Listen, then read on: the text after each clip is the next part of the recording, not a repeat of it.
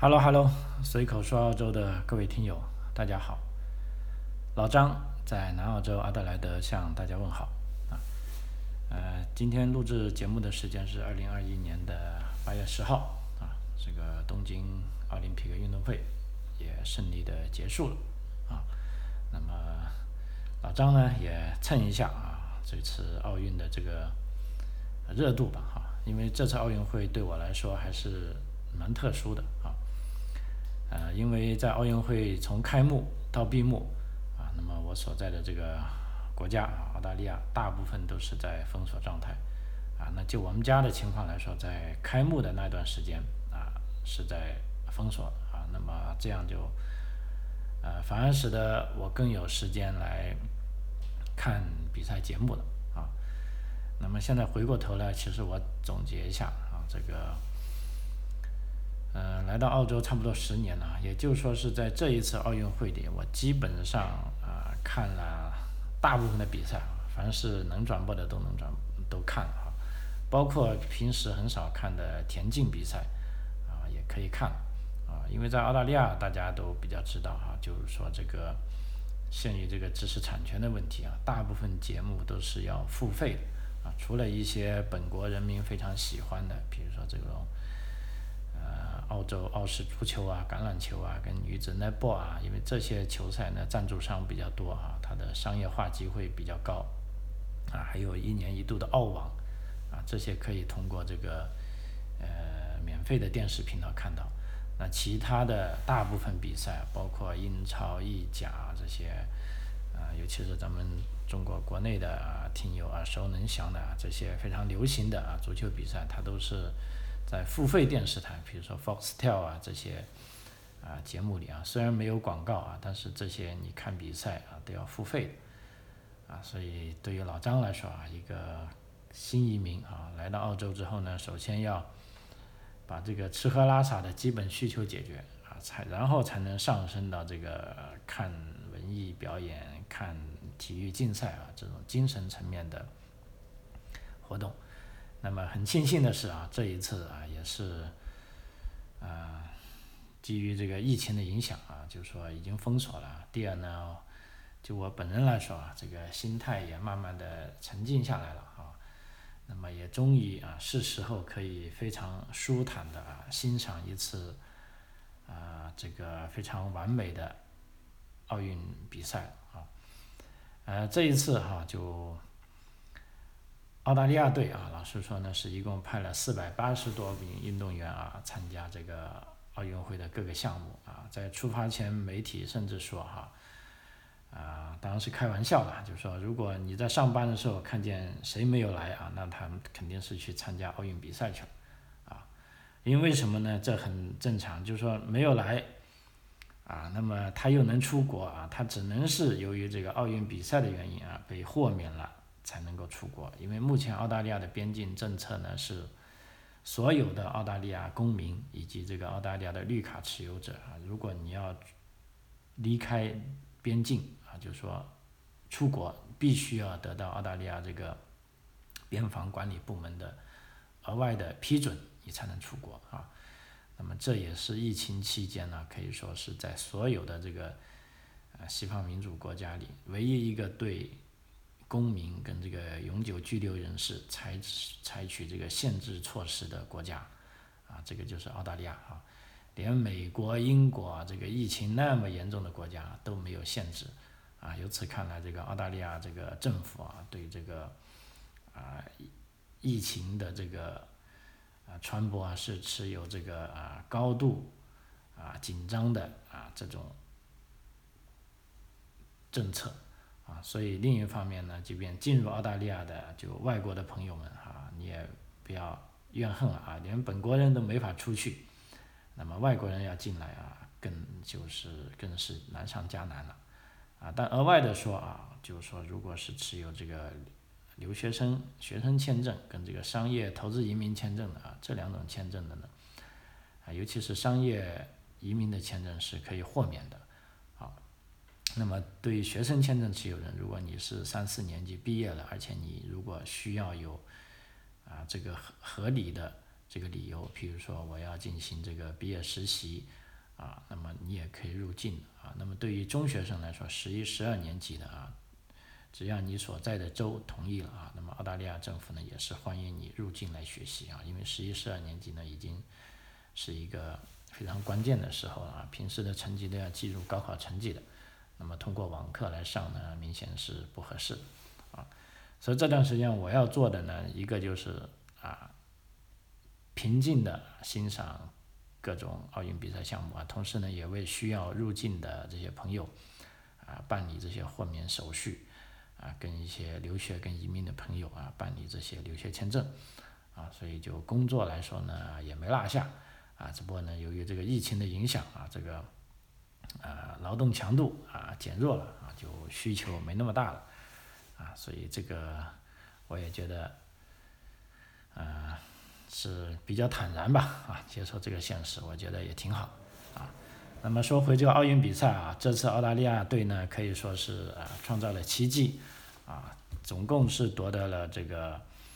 啊十七枚银牌，啊，sorry 是十七枚金牌，啊，而他这个十十七枚金牌呢是追平了在二零零四年在雅典奥运会上。获得的最高金牌纪录，而总来说呢，一共总奖牌数呢是四十六枚，啊，那么这一个成绩呢是历史上是属于第三厉害的，啊，而且呢，澳大利亚一共是有九十九枚成员是带着这个呃奖牌回国了，啊，那这是非常令人开心的事情，啊，而且另一方面呢，就 为了这个啊安慰国人，就说为什么澳大利亚。运动员就可以出国，也可以回国啊，因为目前的这个边境的防疫措施呢是进入澳大利亚啊这个国家每个州都是有指标的啊，比如说新州啊每周就一千二百人，那南澳每周就三百人啊，如果超过这个指标呢，那就要把别人的名额给压缩了啊，所以这时候呢，这个澳大利亚啊奥运代表队的这个。头儿呢就赶紧出来告诉公众说，我们现在回来了。那首先我们要被隔离啊，就目前澳大利亚的运动员啊都是被隔离在这个北领地的啊达尔文那边的一个隔离设施里啊，他们要确定隔离两个礼拜后的时间啊才能回到他们的居住地啊。那么这个奥运代表队的队长就说，哎，我们现在回来了，但是请大家放心，我们没有占用。这个普通人回到澳大利亚的名额，比如说，如果新州啊每个州是一千个，那么新州现在还可以用一千个名额啊。但是澳大利亚这个奥运代表队的官员呢，跟这个运动员呢，他们回格的名额呢是额外的，就说不会占用啊其他人啊。所以在这里啊，我也觉得啊很感慨啊，就是说这些为国争光的澳大利亚人啊，但是。啊，对于他们来说呢，就明显的澳大利亚政府啊，甚至澳大利亚普通人，并不是说啊，对他们就有的一个非常大的期待或者感激的这种心情，嗯，而且在奥运赛场上呢，我也的确是看见啊，这些澳大利亚的运动员，啊，他的确是真的是喜爱这种运动，然后他是享受这种运动，啊，无论是赢了啊还是输了啊，他都是一样的开心。啊，甚至有一个，我当时看了这个七频道，啊，就澳大利亚有个就专门的奥运频道，啊，在这次奥运节目呢，呢就基本上是转播所有的比赛，啊，去采访这位，啊，好像是啊田径的啊，他小组赛就被淘汰了，啊，但是他依然很开心啊，那么电视台就采访他，他说，哎，这是我的最好成绩了。我能来能能来到这里都很开心了。我希望我的赞助商能够继续赞助，继续赞助我啊！我等到下届巴黎运动会看能不能进决赛啊。那么这就是澳大利亚运动员的这个普遍的心态啊，因为跟这个举国体制相比啊，澳大利亚运动员呢真的是他们就是业余爱好者啊，而且这整一次奥运会啊，由于呃，疫情的原因啊，其实是缺少了这个现场的观众啊。那么我看见有评论报道呢，这反而让这一次奥运会啊啊，感觉是更有这个啊是由这个运动员啊参加的奥运会啊，而不是由这些啊观众啊，因为在有的比赛的时候呢是有观众的时候呢，运动员可能会受到这个啊观众的影响啊，但是由于这一次没有了观众呢，所以奥运比赛呢，那运动员呢可以更好的啊发挥自己啊，他想怎么做啊就怎么做啊，真正的。啊，我看到一个评论，就是说这一次奥运会呢是由这个运动员来主导啊比赛的奥运会啊，那么的确是啊，这种也是我们久违了的这个体育精神嘛，所以我这一次看奥运会呢，我主要就啊选择看了这个呃七频道啊它的这个。啊的转播啊，因为语言的问题嘛，当然人家就说你为什么不看中央电视台啊？至少我能听得懂啊。但是我选七频道，一个就我觉得七频道它这种解说是比较中性啊，它正是不解说啊，因为我也不需要啊太多的煽情与鼓舞啊。我觉得这个体育就是体育啊，你去看啊，你去享受它啊，甚至你不需要站在哪一边啊。就像我女儿所说的，如果她一旦看到。啊，这个中国队的比赛啊，他就会心情比较紧张，啊，最终呢就觉得没有很好的感受这个看比赛的这个啊整一个的享受啊，因为他看到中国队，他肯定就想中国队赢啊，或者如果澳洲队，他也想澳洲队赢。那么在这种思想的压迫下呢，他就没有办法很放松的就去看比赛。那所以我这次的看法呢就。跟以前年轻时候的完全不同，我主要就是第一是看自己啊喜欢的比赛，啊，那如果没有呢，那个时间我也有空呢，我就会看一下啊有没有中国队的比赛，啊，毕竟是自己熟悉的人嘛，啊，尤其是在这个乒乓球跟羽毛球项目呢，中国队也是代表着这个世界上啊最高最顶级水平的，具有更好的观赏性，啊，啊，所以为什么看七频道呢？还有一个原因就是七频道它这个。节目它是高清的啊，是用幺零八零 P 这个像素进行传播的啊，可以说这个呃节目的质量非常高啊，清晰度非常高啊，那么看起来也非常好啊。啊，为什么说这一次比赛呢是有这个评论评价呢？是体育精神获得了新的生命力啊，因为我们看到一些很感人的画面啊，比如说这个。呃，在这个呃公园滑板决赛的时候啊，当时呢，这个十五岁的这个前世界冠军嘛，这个冈本碧佑，他在进行一个高难度的动作啊，因为这一招呢，可能是为他赢得金牌的这一招呢，在这一招他滑倒之后呢，啊，所有的青少年啊，因为这些滑板啊，我看都是小孩啊，大概是十五六岁的，那这些青少年呢，他们都跑过去。啊，去支持他，去把他扶起来，并把他抬到他们的肩膀上，啊，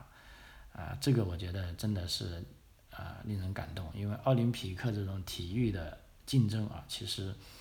啊，它最早就是来源于人跟人之间的合作啊，就无非就看谁跑得更快，啊，更强更高，啊，但是很遗憾啊，这一次奥运会我们看到了太多太多的这个啊政治因素，啊。就在这里，我也不多讲了哈。就总而言之呢，你如果一把政治糅合进去呢，其实就觉得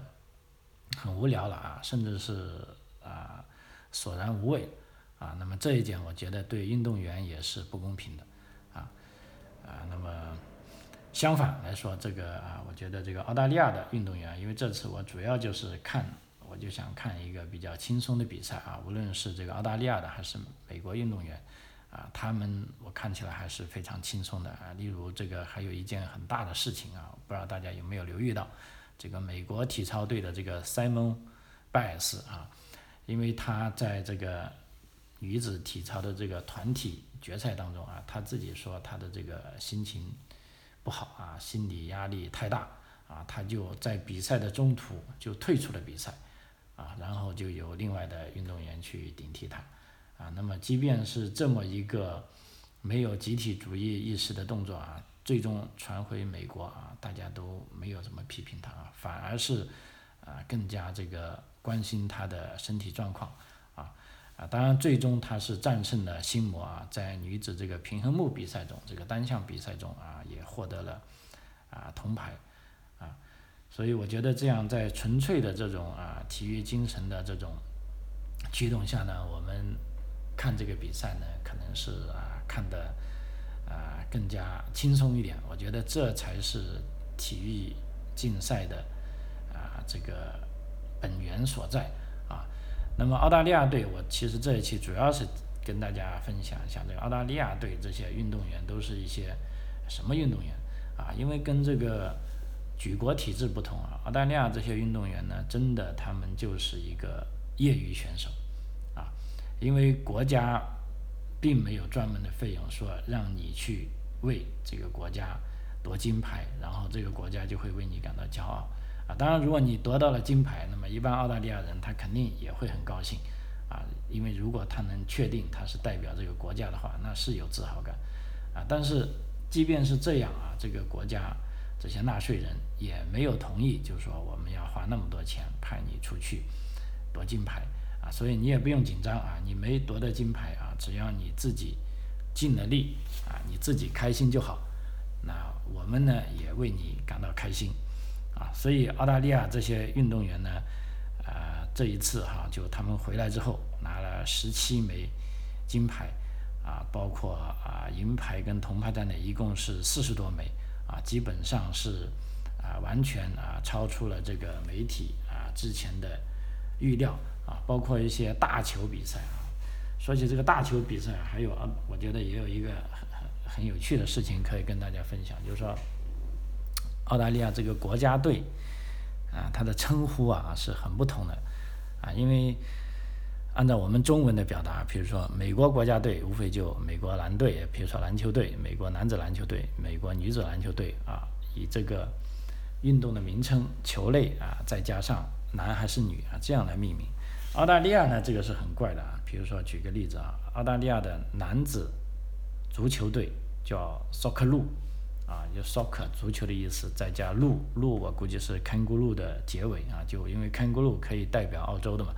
所以他就把 soccer 鹿叫做澳大利亚队。那还有呢，那澳大利亚女子足球队又叫什么名字呢？啊，它很奇怪，女子足球队这次的成绩是非常好啊，是得了第四名。啊，男子足球女子足球她她直接就叫 Matilda，啊，Matilda 呢，它是一个人名。啊，如果你熟悉澳大利亚音乐，你可能会啊听过一首叫《我 sing Matilda》啊这首歌，啊，他的女子足球队就叫 Matilda，啊，感觉到跟这个 soccer 啊，跟这个女子啊没有任何关系，啊，啊，还有这个比如说澳大利亚男子篮球队啊，那么这一次澳大利亚男子篮球队也是啊得到了这个第三名啊，可以说是非常啊，他们是坚持了十多年吧，从这个。北京奥运会那年就说开始冲击奖牌，一直到这一届啊，二零二零年这个其实事实上是二零二幺年了才拿到一个铜牌啊，第三名也非常宝贵啊。那他的名字呢就叫呃 Boomers 啊，我也不知道为什么。如果你听到 Boomers，你就知道这个是澳大利亚啊男子篮球队的名称啊，所以他这些啊。名称啊也是比较古怪的啊，还有其他啊水球队呀，还有曲棍球队呀，它都有各自的名称啊。那么 我现在因为记不了那么多了，所以我就啊，在我估计在以后的节目里，其实还是可以跟啊大家分享的，因为这一次奥运会可以说是有啊太多的看点啊，以及给人太多的啊感慨啊啊，但至于这个。啊，这个节目的情况啊，现在老实说，我在奥运会里，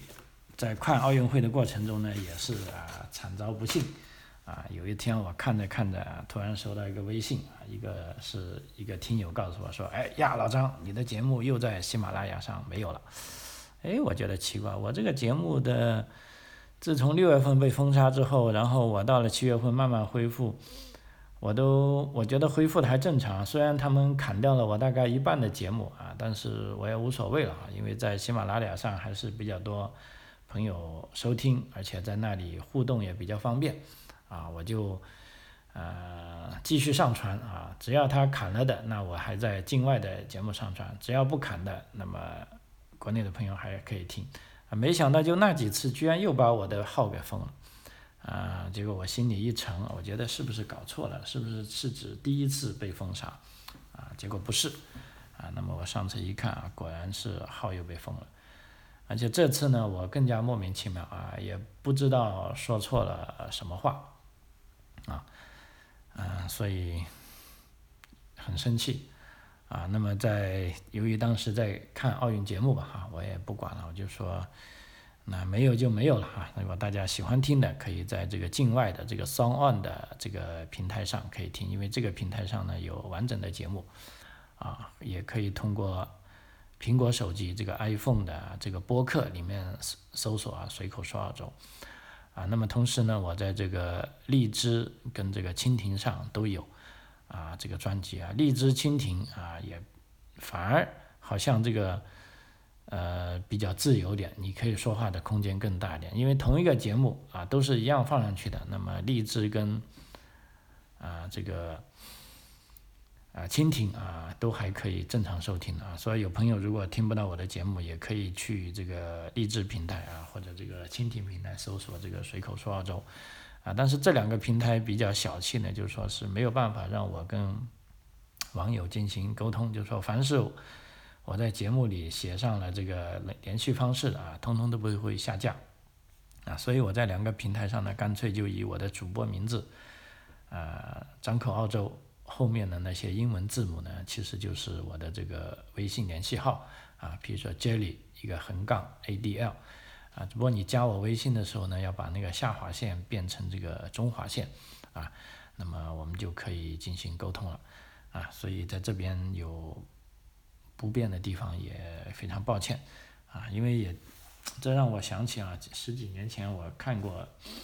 一个报道啊，当时应该是这个新加坡的联合早报上登出来啊，他们分析了一下，说中国人这么勤劳勇敢，那为什么就不能很好的致富呢？那按按按中国人这么勤劳勇敢，应该是全世界最富有的人，但事实上并没有这样啊。然后他就有个观点，就是说啊，中国人勤劳勇敢呢，的确是，但是另一方面，他们需要把大部分的精力啊放在。这个处理关系啊，尤其是处理这个官府部门对这个企业的管理上啊，结果在这里花费了大量的无用功啊，虽然很勤劳，但是啊，真正的对你的商业啊，并不是想象的那么大帮助了啊。那么这点啊，我现在回想起来啊，也觉得还是非常正确的啊，因为在海外的中国人可以说，无论是在澳大利亚还是在欧洲还是美国哈，只要你啊。遵纪守法啊，勤劳肯干啊，在这个现代社会里，其实还是有一时之之地的啊。即便你的这个语言不太灵光啊，但我们都看到，在各个国家都有一批啊，这个可以说在财富积累方面做得非常好的华人啊。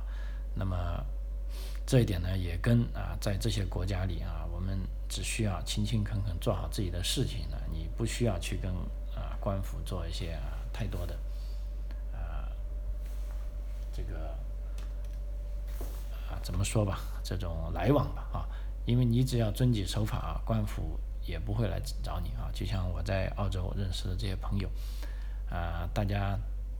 平时啊闲得起来聚在一起说，虽然就说澳洲这个呃做生意这个利润率很低啊，但是真正的是钱赚到的就是赚到的，你就不用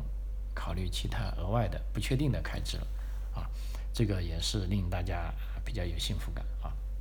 好了，这个话扯回来，就说，啊，刚才讲了这个东京奥运会，澳大利亚大部分这呃不是大部分，所有的运动员都是这个呃业余运动员。那他们回来之后啊，我们来看一下这些运动员到底都是来自哪里啊？比如说一位女女运动员啊，她其实是沃尔沃的超市的员工啊，也就是说澳大利亚最大的超市一个售货员。啊，她是二十一岁的这个来自昆士兰的选手，叫 Really Day 啊，她是参加了奥运会两百米的女子田径赛，啊，她最终呢进入了决赛，二十二点九四啊，并在决赛中以二十二点五六秒这个两百米跑的这个创下了个人最好纪录啊，虽然没拿到奖牌啊，但是他非常高兴，因为田径运动啊可以说是很不受待见的啊，所以这位姑娘呢，她没有赞助商啊，那她还是一名大学生，那所以在过去的三年里呢，她为了凑足去东京奥运的奥运会的费用呢，她每个礼拜天都在 w o r l r o s 啊来打工啊，进行额外的工作啊，她目前是。呃，他的梦想啊叫 Really Day，他的梦想是参加马拉松而非短跑，但是他目前在澳洲排名第八啊，但他表示他会努力成为第一名啊，他把重心呢会放在2024年的这个巴黎奥运会跟2026年的这个2029年的洛杉矶奥运会上啊，他认为那个时候他就可以差不多达到冲刺的巅峰了啊，那么由此看来，他的这个运动生涯差不多有十多年啊，那是非常不错的。啊，那么当时有记者回去回问他回去怎么办啊？他说，那回去他还是要接着这么办，因为一方面他正在这个格里菲斯大学啊读这个体育管理，但是他也没有辞辞去这个 w o r s 这个超市的工作计划啊，因为他说在出国比赛的期间啊，这个超市依然支付薪水啊给他作为比赛的资金啊，因此回国他也不会离职。啊，因为这个超市在他出国比赛的时候给了他以经济支支持，啊，他对此是非常感激啊。那么这是一位收获年小姑娘哈，我们也预祝她在呃将要来的啊，无论是第四年、第八年啊，或者是啊接下来的布里斯班奥运会啊，她都能取得她满意的成绩啊。那么还有一个，我们看一下啊，嗯。这个叫 Joker Clear 是澳大利亚男子四人组的这个皮划艇队员啊，他们也是获得了金牌啊。那么这个皮划艇运动员他的工作是干嘛的啊？他其实就是一个水管工啊。如果哪天你们家的马桶堵了啊，你可以扩他来给你通水管啊。还有呢，四乘一百米啊自由泳接力的这个呃游泳队员叫 Maddie Wilson 啊，他呢是二十二岁啊，他。目前是一名大学生啊，除了上大学之外，他还在一位这个儿童医院啊做义工啊，同时他也是昆州的啊青山大使啊。另外一个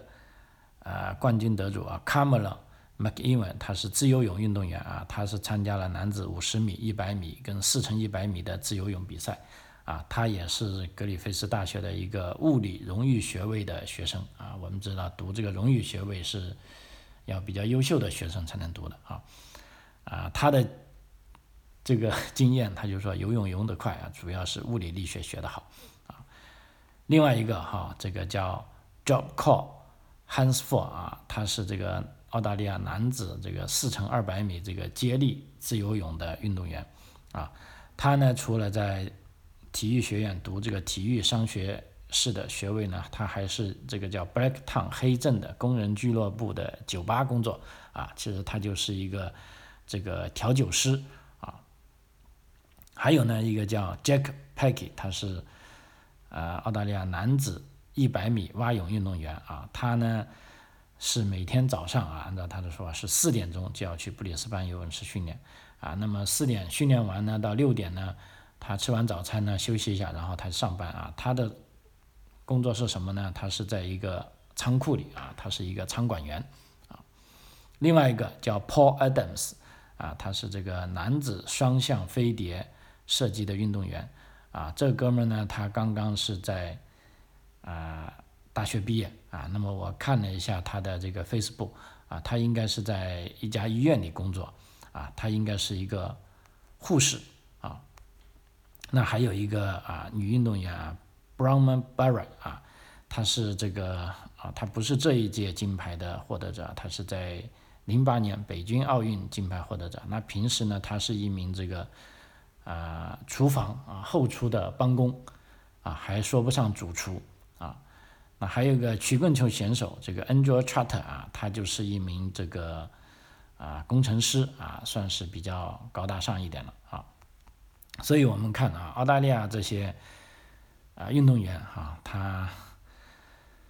们真的都是啊非常业余啊，这个运动啊就是他们的爱好啊，运动也是澳大利亚人天性中的一部分啊。那么在成为参加奥运会的运动员之后，他们是全力以赴啊，专注比赛啊，比赛完之后就回到自己的国家